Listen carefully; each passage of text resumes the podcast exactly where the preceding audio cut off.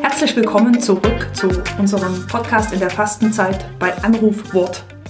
Auf mehrfache Nachfrage nochmal die Versicherung. Wir erhalten hier Ihr Bibelwort von Rita Kotzor und dann reagieren wir tatsächlich spontan. Wenn es Ihnen mal zu spontan ist, was wir hier von uns geben, dann melden Sie sich einfach und senden uns Ihre Gedanken zu. Wir, das sind Gregor Giele und Elisabeth Mocher und jetzt warten wir auf den Anruf von Rita und auf das Bibelwort für heute.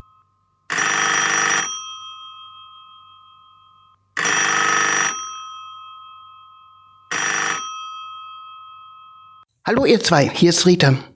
Das heutige Bibelwort steht bei Johannes im dritten Kapitel, Vers 17. Die Schreiberin hat eine Version geschickt, die etwas abweicht von der Einheitsübersetzung. Denn Gott hat seinen Sohn nicht gesandt in die Welt, dass er die Welt richte, sondern dass die Welt durch ihn selig werde. Und sie fügt hinzu, wenn wir alle Kinder Gottes sind, warum richten und beurteilen wir die Welt? Also über all das, was gerade passiert, die Menschen um uns herum, was sie sagen und tun, und warum beurteilen und richten wir auch über uns selbst? Hält nicht genau das die Welt davon ab, selig, also erlöst zu werden? Wäre es nicht schön und einfacher, die Welt aus den Augen der Kinder, der Liebe zu sehen, die unvoreingenommen und grenzenlos ist?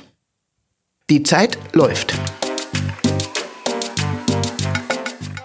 Das ist interessant, dass die Hörerin, die Schreiberin das Wort selig verwendet oder eine Bibelübersetzung verwendet, in der das Wort selig vorkommt.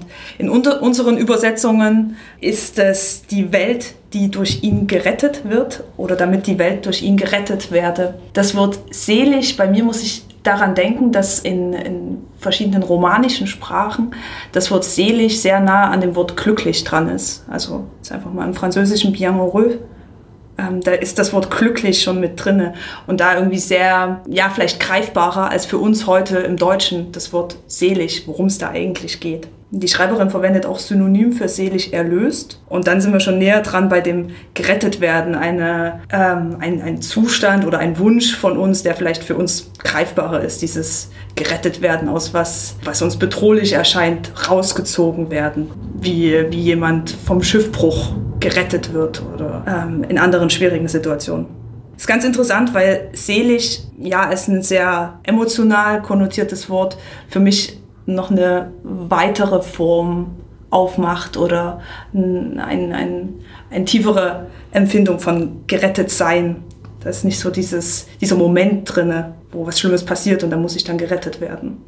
Seligkeit scheint mehr das Thema von Elisabeth zu sein. Dann bleibt mir gar nichts anderes übrig, um den zweiten starken Begriff in den Blick zu nehmen, dass die Welt nicht gerichtet wird. Das ist ja in der Bibel ein relativ schwieriges Wort. Im Ersten Testament wird Gott öfters als der Richter bezeichnet. Übrigens auch im Neuen Testament. Da kämpfen ganz viele Leute mit. Das wollen sie nicht in ihrem Gottesbild. Und deswegen atmen viele auf, bei Johannes 3,17 zu sagen, genau, Gott will nicht richten. Da stehe ich immer etwas auf der Bremse, weil dieses Richten in der Bibel unterschiedliche Bedeutung hat. Hier bei Johannes ist das ganz klar auch unser heutiges Verständnis.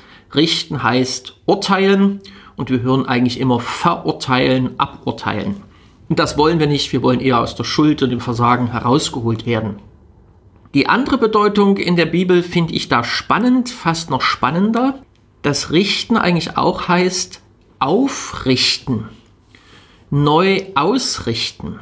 So war früher übrigens auch Strafe gedacht. Nicht den anderen eine überzuziehen und ihn büßen zu lassen, sondern ihm zu helfen, sich neu aus- und aufzurichten.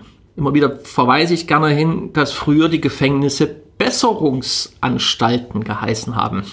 Also wenn wir vom Richten hören in der Bibel, muss man gut unterscheiden. Hier heißt es nicht richten im Sinne des Verurteilens. Das steht uns nicht zu.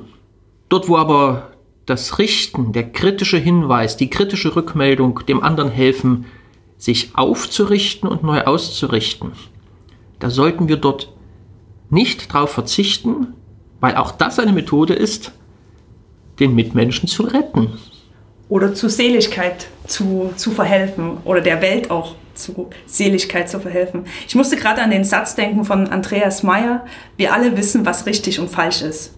Das ist ein Satz, der für mich sehr ambivalent ist, dem ich manchmal zustimme, manchmal tue ich mich schwer, diesem Satz zuzustimmen.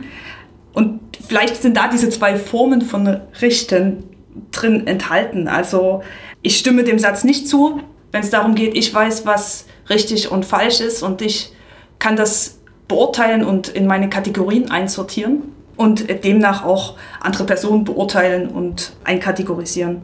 Ich stimme dem Satz aber vielleicht zu, wir alle wissen, was richtig und falsch ist, wenn ich wirklich ehrlich zu mir bin und in mich hineinhöre, was ist dran, was ist der Weg, was ist auch das, was zum Guten weist, was zu Glückseligkeit weist und die Welt zu einem vielleicht etwas geretteteren Ort macht. Ich glaube, da haben wir schon eine Vorstellung davon, was richtig und falsch ist. Und du darfst die Hausaufgabe geben. Genau, mein Job ist heute die Hausaufgabe. Einfach mal zu gucken, woraus möchte ich eigentlich gerade gerettet werden und nicht dafür gerichtet oder verurteilt werden. Mir fällt für mich sofort etwas dazu ein, aber ich behalte es für mich. Einen guten Tag.